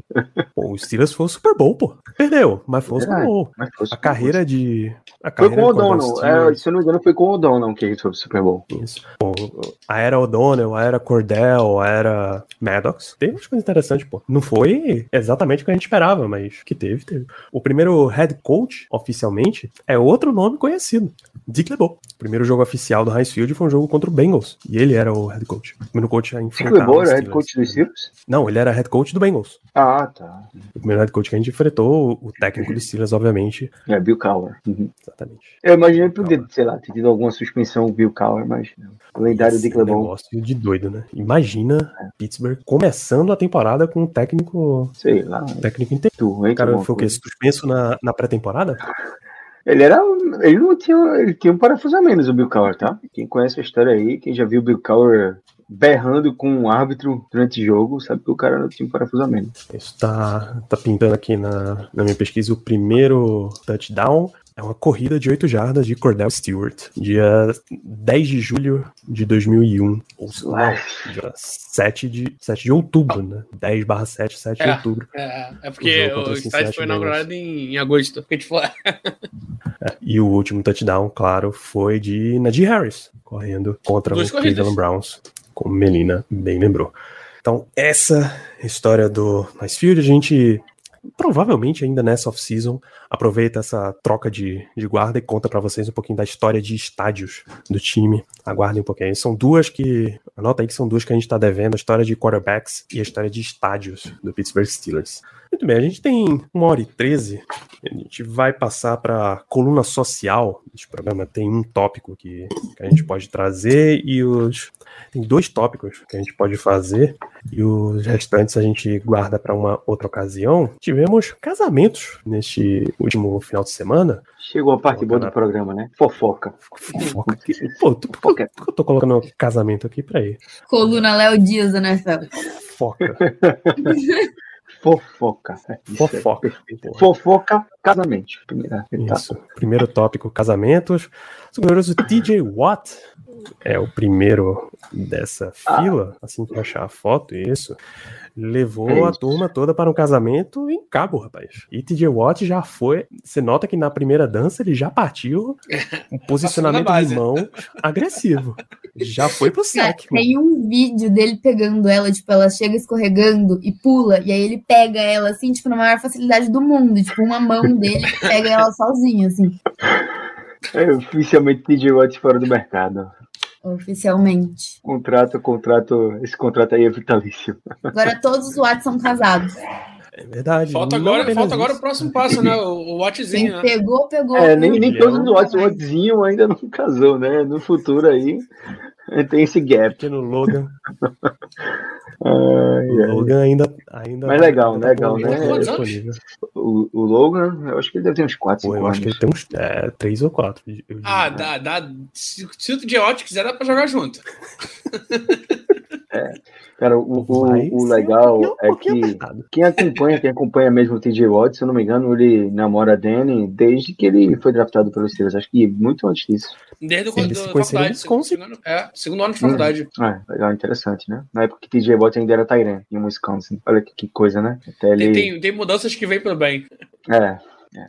Não, o JJ Watt também era Tyrant em Central Michigan. Ah, das que vem pro bem mesmo. E provavelmente o Derek Watts também, né? Ninguém continua com o parede. É engraçado, eles citaram de que o melhor dos Watts na época de high school era o Derek. Irônico, né? É, eles já contaram num programa de auditório, assim, que o baile de formatura do Derek foi em homenagem a ele. Tipo, o tema do prom deles foi Derek Watts. Porra! É, O cara era lenda, pô, do time. O cara era, foi o melhor dos Watts, sem dúvida. O Derek Watts falou que o cara era estrela total no high school. Ele era muito, muito melhor que o TJ. Imagina esse cara jogando na defesa, então. Alô, McTominay, vamos, vamos, vamos testar aí. É, ima- imagina ele jogando de fullback, Léo. Imagina ele jogando de fullback. Imagina ele jogando. Imagina ele jogando. Imagina ele jogando. Exercendo mais do que a sua função de aparecer lá no Coin Toss, né? Ah lá, cara, Shazier, eu sou, eu sou muito viúva do Shazier, velho. mas isso é demais. Viúva demais do Shazier, É. putz, Como um Baita bom casamento, seus personalidade, colegas de defesa vai tiveram lá, né? potencial. Na Shazier não chegou a jogar com o. TJ, né? Eu jogou um jogou, ano. jogou. Jogou, jogou. E o ano que ele lesionou. Jogou 2017. Isso. Jogou com o 17, é. É, você vê à esquerda Tivemos Hayward, no meio Três meses de. e as orelhas Tivemos três meses de. Shazier com o TJ. Coisa, né? E meu amigo, deixa eu dar uma ampliada aqui. Tem orelha, viu, pai? O Joe Hayden tem orelha. Aqui. Dá uma decoladinha. Bateu um vento aí, ele sai voando, velho. Dá, bateu um vento aí, ó. Decola. É porque joga de capacete, porque senão a aerodinâmica era impulsionada. Com certeza, com certeza Ah, mas que a a bola velocidade ah, pa- passa a bola, mas o jogador não passa, não. Só na orelha. Inclusive, pô, isso explica o pass interference que marcaram contra ele naquele jogo contra o Saints em 2018. Ele tocou a orelha no cara, pô. Só pode ser. né? O cara tá, o método dele, o juiz jogou a flanela, pô. Até hoje sou indignado com essa jogada. No mesmo ano, acho que foi sequência dois jogos que tiraram os Steelers dos playoffs, basicamente. Ele foi foda. Então teve esse casamento entre Watt, eles foram para, para Cabo. Deixa eu voltar aqui rapidinho. Ah, e tem um vídeo muito legal também, é que eu acho que foi Stories, já saiu, dele com os irmãos, e acho que eram os padrinhos deitados no na, na areia, assim, esperando a onda vir. Tipo, eles Eu acho que- acordaram, foram pra onde, onde a onda termina de quebrar ali na praia, não sei como chama, e todos deitaram e esperaram a onda, e tem vários vídeos, é muito legal, mas eu acho que tava no Stories do JJ Watt, já deve ter saído. Foi, a gente vê que o legal forte dele não é o rebolado, né? Tá aqui. é, bicho, esse pass rushing moves aí eu não vou, vou cobrar o cara, não. Quem sou eu? Tá. Aqui. Não, é- esse aqui, menina. A gloriosa Pelo Brooke menos- Pryor pelo menos- respondeu. Tá avaliando é a gente, né? Não é o Pro Football Focus, porque senão ia ser. era nota baixa. Era. Score 14. 14.3. 0 a 100. Isso, é esse mesmo. Só tem biruta.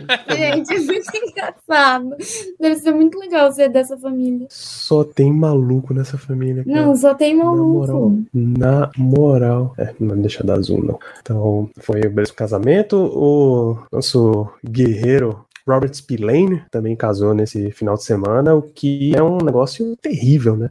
Que você escolher o mesmo final de semana de TJ para se casar, você tá basicamente garantindo que os seus principais companheiros de time não vão aparecer no seu casamento. Você chamou os caras pro casamento? Mas eu não sei se o dele teve festa, teve? Eu só vi, tipo. Foi bem mais eles- simples. É, mas eles é um casamento. Tá ganhando menos também, né? E outra, Peraí, é, economizou, não dá pra fazer economizando a quantidade de convidado, pô. Ele queria economizar a quantidade de convidado, pô. É. Não, ó, e digo mais, o Jay Watt já está treinando, ou seja, não teve nem lua de mel. Não sei se dá pra ver, mas ele já está treinando. Peraí, põe de novo aí, menina. Vou encher a tela É. com você. Olha lá. Ah, é. É, isso, isso aí que é um É uma quadrinha coberta que tem na casa deles. Então, o Mike Tomlin não deixou nem ele pra lua de mel, É isso aí. Crise no vestiário. pra não se distrair. E pra dar uma compensada com o ano passado também, né? No passado ele treinou pouco. Verdade. Tem que compensar um pouquinho. Tá ganhando muito pra ir verdade. pra de Tá mel. ganhando muito, vai treinar. Isso aí. Treinar. Tem, tem a foto do, do casamento do nosso guerreiro Robert Spillane. Deixa eu só colocar ele aqui de volta. Você nota pela foto que foi um casamento muito mais simples, né? Ele não levou, não foi pro cabo. Foi, foi em Vegas? Não foi o cabo, né? Porque comparado com o TJ, TJ foi um negócio. Tem melhor o casamento foi Casou na frente, no gramado na frente de casa. Pô, mas legal demais, né, velho? Assim, ele, eu, não, eu não ia acertar nunca que ele se casou, porque ele não tá com roupa de quem casou, né? Mas. Ah, a menina tá com véu. Não, ele não está. Ele não. Ela tá. Ela tá com véu, mas ele não tá com terno nem nada. Eu só, eu só soube realmente porque o povo disse que ele casou. Mas legal, legal, velho. É, então, o Spillane, infelizmente, ficou como Eu vi algum aí. companheiro de time postando Mr. and Mrs. Spillane, mas eu não, não, não, não lembro quem. E tipo, foi Ah. repost, sabe? Acho que o cara nem tava na, na festa. Meu Foi Deus. só um, um repost. Essa que a gente tá vendo é um repost. né? Esse é o repost. é. O próprio não, não tirou nem a fotinha.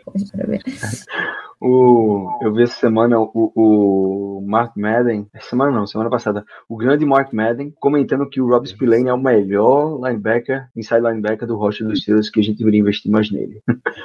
ai, ai. Esse é Mark Madden, né? É, E tem que se você é Gente, amigo- calma, não foi, eu amigo- confundi. Sabe quem casou também? O High Smith, mas, tipo, na semana passada também, dia 4 de julho. Pô, que que isso? É promoção?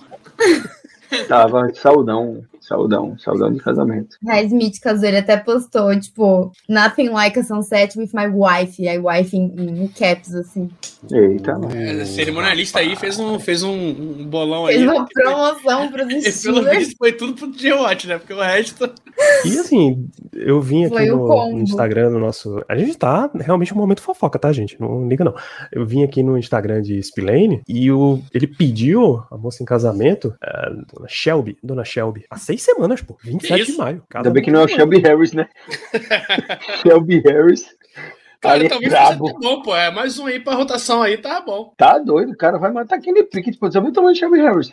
Tá doido. Shelby Harris, Shelby Harris é um monstro, rapaz. O Shelby Harris, é, aquela interceptação, ele, eu tenho pesadelo até hoje interceptação. É, quem quebrou o relacionamento Big Ben e Antônio Brown foi o Shelby Harris. Steelers e Broncos em 2018. 2018. Ó, Ben eles foi fazer um casaram na lançamento. Grécia. Shelby Harris interceptou. Ó, casou bem. Ah, é na Grécia? Pô, legal. Ah, o High Smith ou o Spillane? O High Smith. Ah, tá. Aí eu entendo, porque o giro da festa Compartilhando a viajou. foto aí. Assim que. Isso. Pô, legal. With my wife. Tem Ó, o Capsilão. wife. Apaixonado. Botou o Capsilock, é um apaixonado. O último romântico, o cara que botou F Capsilock. Milos É, na Grécia. Milo. Parabéns.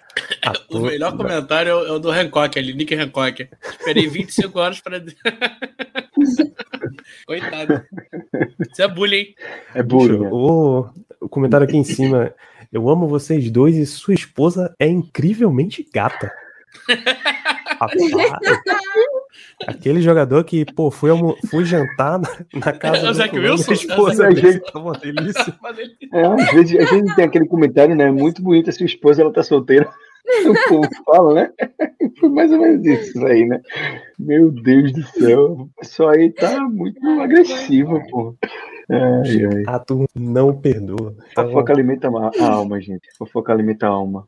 tivemos o amor. É exatamente isso, Darles. Os Steelers é o time mais romântico da liga. Enquanto Por tem enquanto. time que tá fazendo pederastia, né? O, o Jets, Isaac Wilson. É. Esse aqui tá no momento romance, É, momento amor. é verdade. Realmente. É É verdade. isso.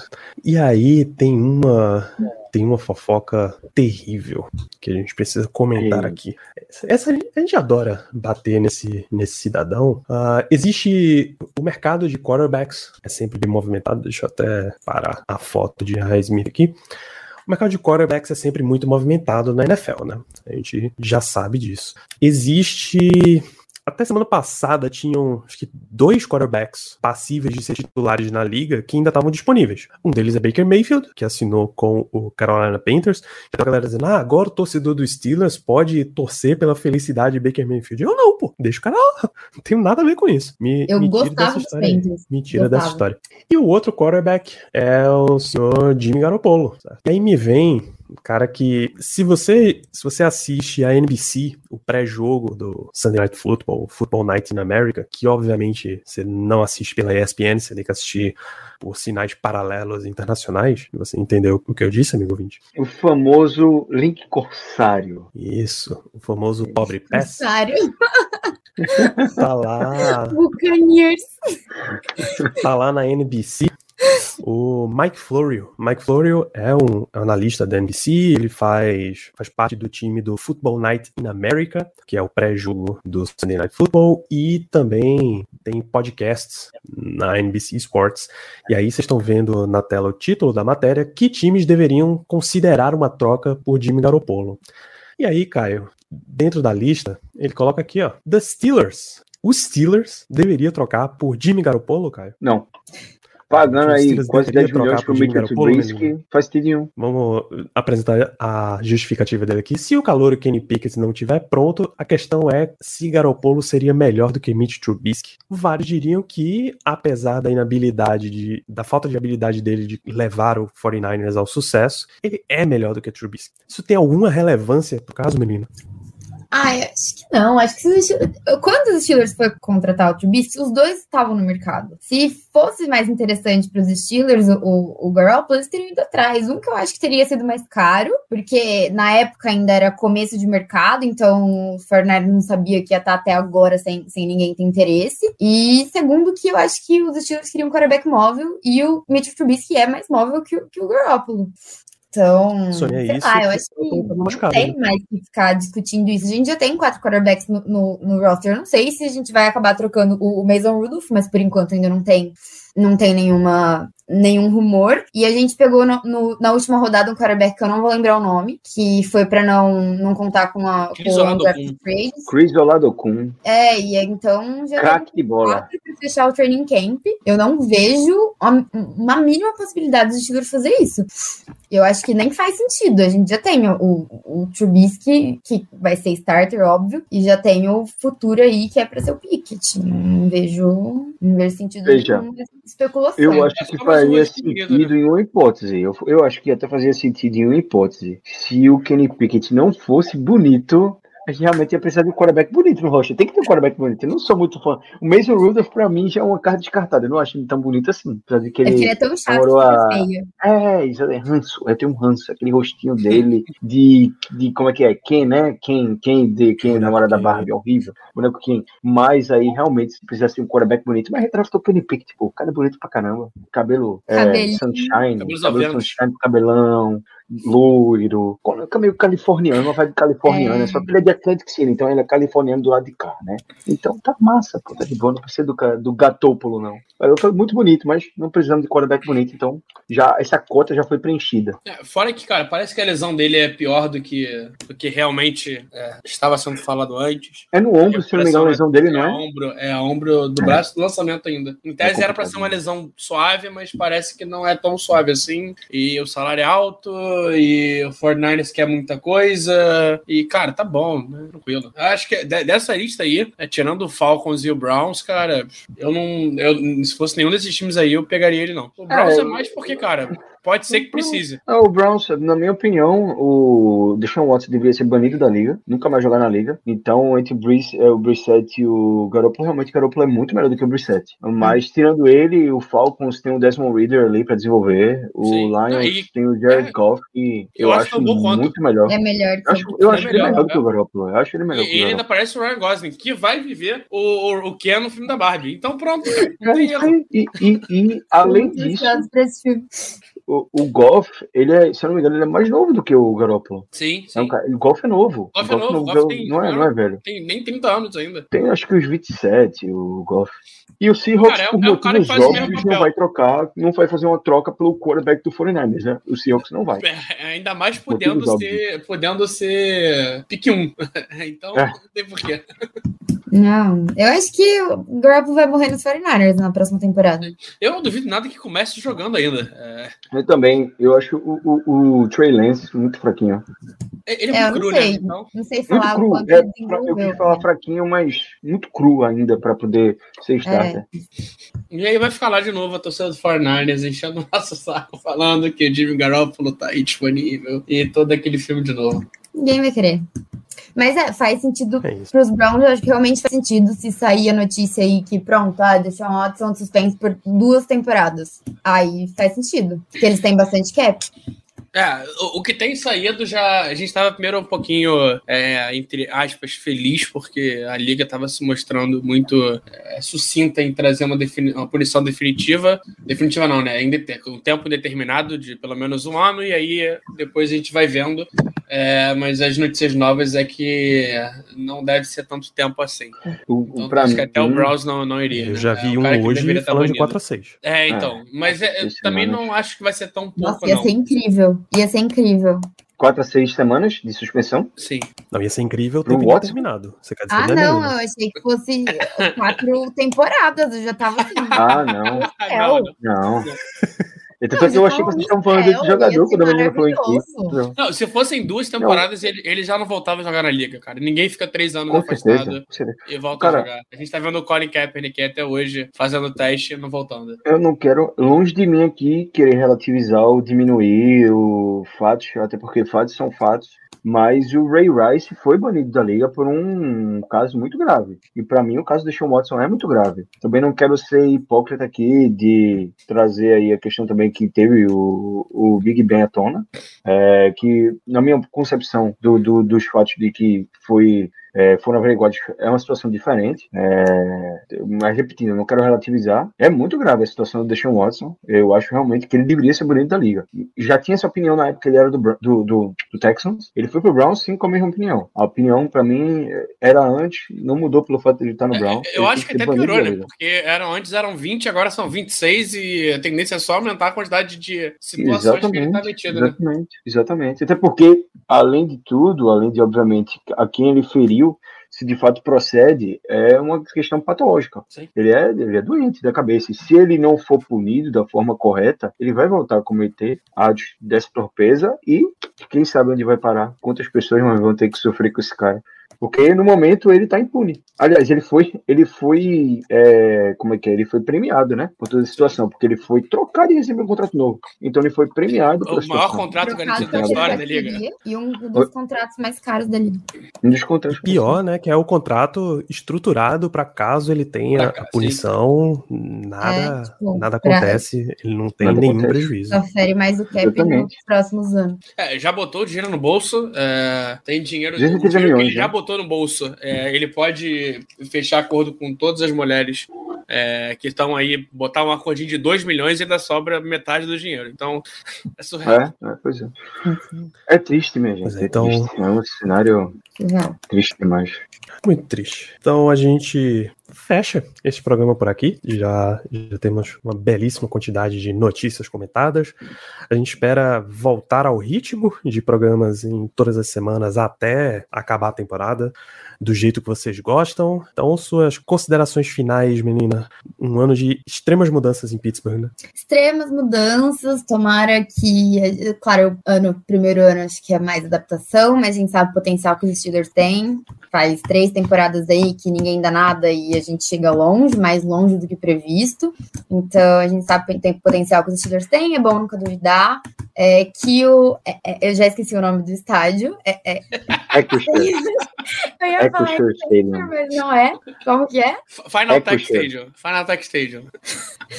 que. De. É o, é, o, é, o, é o triângulo, é o triângulo, do, dos Illuminati. Eu já tinha esquecido, olha que merda, que o Equishare Stadium traga tantas alegrias quanto o Highfield trouxe, tantas conquistas e, por fim, felicidade aos meninos casados do mês, que sejam muito felizes e que joguem felizes mais anos nos Steelers.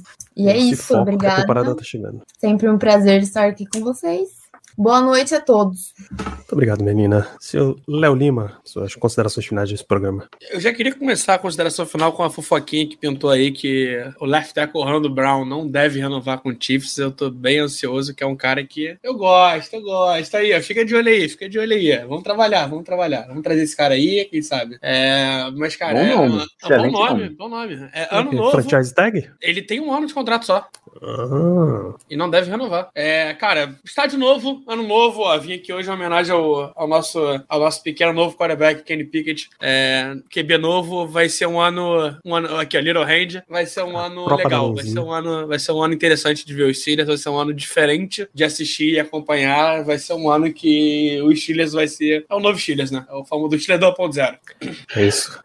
Caio, nome de estádio novo, quarterback novo, GM novo, você tá com algum receio de Mike Tomlin pedir aposentadoria também? Mais dois Super Bowls. Novo nome de estádio, novas metas, dois Super Bowls com Heinz Field, dois Super Bowls com Acrisure Stadium. Acrisure Stadium. Mike Tomlin vai ganhar um deles, o próximo acho que vai ser o novo head coach. Acho que Mike Tomlin faturando mais um anel, acho que ele aposenta. E aí o próximo vai ser o Mike Tomlin 2.0, porque ele vai herdar um ótimo trabalho do Tomlin com um franchise quarterback, que é o Kenny Pickett vai se tornar aí. Tô sendo otimista, obviamente, mas vamos lá. Dois anéisinhos nesses próximos 15 anos, tá bom. Tem pra que torcer pra 20 anéis, nem 15 anéis, nem 10 não, tá bom. Dois tá ótimo. Até porque 20 não dá, né? 20 Não, mas 15 quem sabe, né? Mas como é, como é que sabe, pô? A gente sabe que não pode. É, Pô, o Palmeiras é, ganhou é, duas Libertadores no mesmo ano aí, pô. Palmeiras tem mundial sem nunca ter jogado no mundial, pô. É bacana? Ah, ter, vai ter, vai ter NFL, Ó. NFL de, de inverno. o Flamengo é campeão de 87 sem nunca ter jogado a final. Inverno não, né? NFL de verão, né? Vai ter NFL de verão. Foi de verão. Foi, é, ele foi de verão. É, quem sabe também a gente joga a NFL Europa, né? Se voltar ali, a gente vai lá, ganha um anel lá. A CFL também. Te bota pra reserva. CFL. Turma do Terrão. É, cara. Mas valeu, pessoal. Sempre bom estar aqui com vocês. Um prazer estar de volta. É, primeira vez que eu tô no podcast com, com o Léo, né? Muito legal. Não, não, não tivemos as discussões que a gente tem no grupo, às vezes fica bem a animosidade sobe um pouquinho. A, a cara do Danilo diz tudo.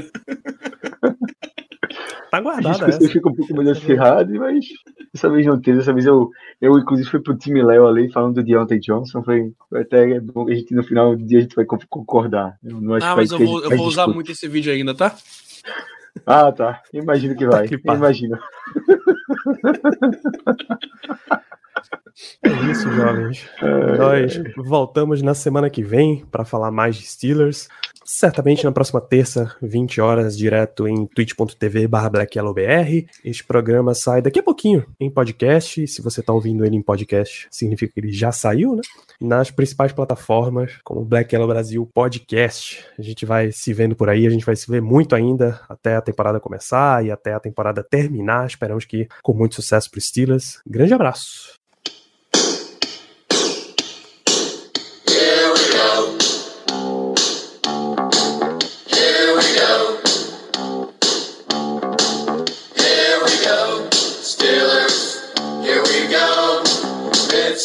Going to the Super Bowl.